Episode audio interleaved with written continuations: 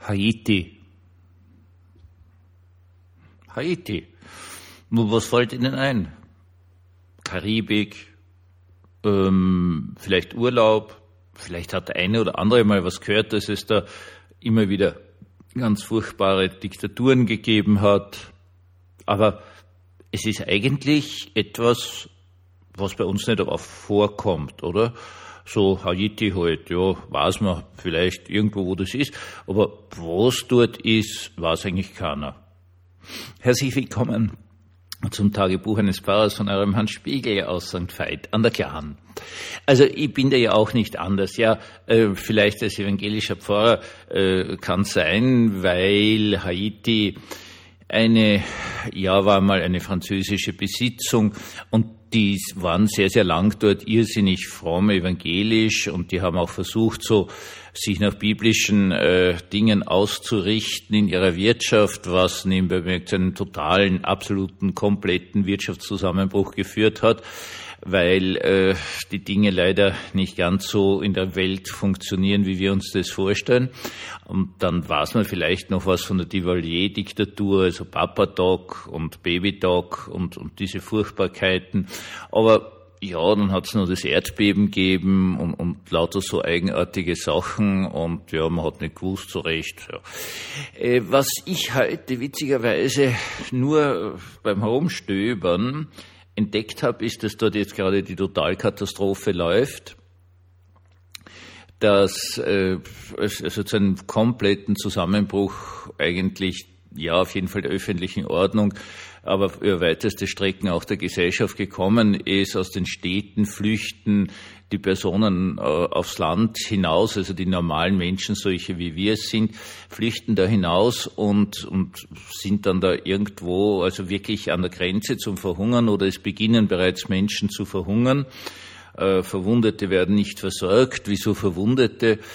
Ähm, äh, voriges Jahr ist der Präsident wieder mal ermordet worden und irgendwie hat sich seitdem dieses Land nicht erfangen und es sind irgendwelche Straßenbanden immer mächtiger und mächtiger geworden.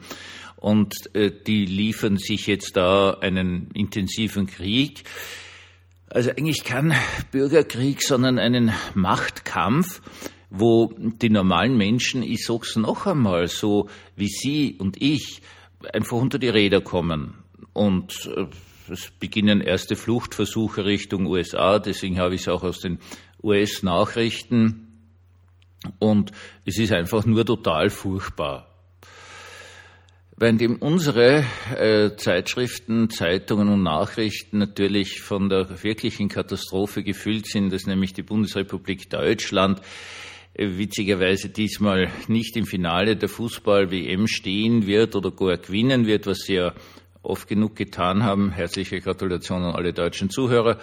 Äh, das scheint also jetzt für uns irrsinnig wichtig zu sein und dann irgendwelche Antiteuerungsmaßnahmen, währenddem diese absolute totale Furchtbarkeit äh, bei uns überhaupt kein, keine Wahrnehmung findet. Ist kümmert sich einfach keiner drum.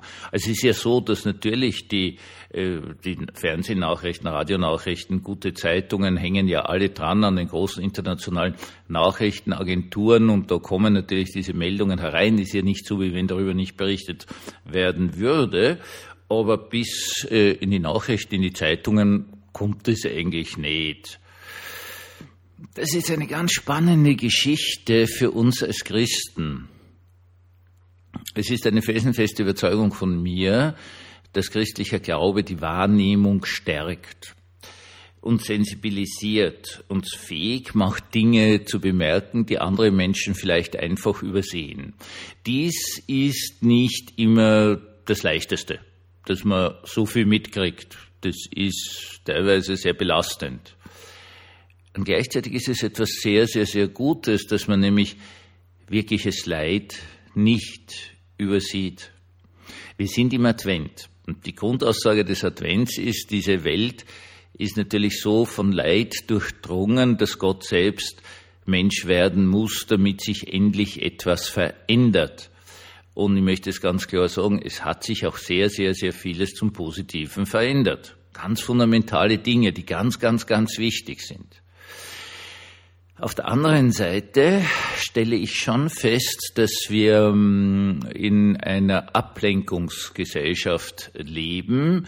Seien Sie mir nicht böse, wenn Sie Fußballfans sind. Es ist eigentlich völlig wurscht, welche Öfleit gegen welche Öfleit gewinnen, wenn es uns wichtiger wird als das, wo Hunger ist, wo Krieg ist, wo Verfolgung ist wo einfach, und in diesem Fall wirklich ganz, ganz furchtbar Flucht ist, stellen Sie sich das vor, es wird so auf der Straße geschossen, da liegen so viele Leichen herum, dass sie einfach ihre Familie einbocken und aufs Land flüchten, ohne eine Ahnung zu haben, wo sie morgen was zum Essen finden werden.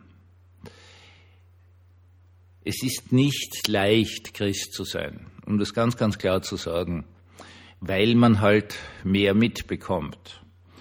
Aber es ist die einzige Möglichkeit, auf dass wir nicht in einer Welle von Verdummung und Ablenkung versinken.